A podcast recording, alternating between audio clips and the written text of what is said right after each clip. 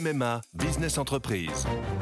Sandrine, qui dirige une entreprise de conseil, a pris une décision. Oui, cette année, c'est décidé pour ma vie pro et ma vie perso, c'est MMA. Pardon, mais ce ne sont pas les mêmes besoins. Pas les mêmes besoins, mais le même agent MMA qui me connaît bien. Disponible et à 5 minutes de chez moi, je sais que je peux compter sur lui. C'est décidé, c'est MMA. L'éditorial du Figaro.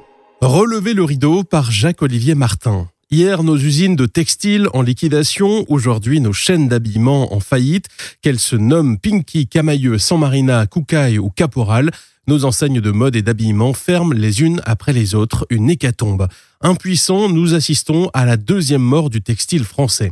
Bien sûr, les Français n'ont pas cessé de se vêtir ni de se chausser, mais leurs habitudes ont changé. Leurs nouvelles idoles, ce sont les champions de la fast fashion, Zara, H&M ou Uniqlo, qui renouvellent leur collection bon marché à un rythme effréné.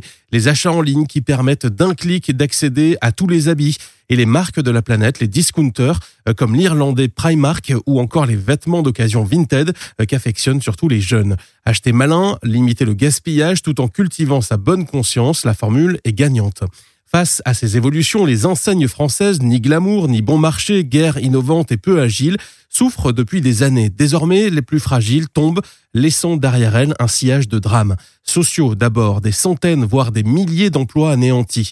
Économique, ensuite, la disparition de savoir-faire en marketing, en création, en distribution.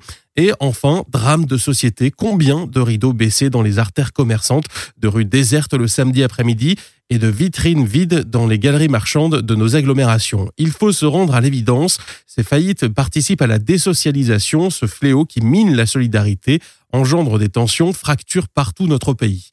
Il est urgent de lutter contre la décommercialisation comme nous combattons la désindustrialisation. La survie de nos centres-villes, de l'emploi local et même de la cohésion sociale en dépend. Aux entrepreneurs de relever le défi, au pouvoir public de les y aider et à nous de ne pas oublier nos commerçants en ces temps tumultueux.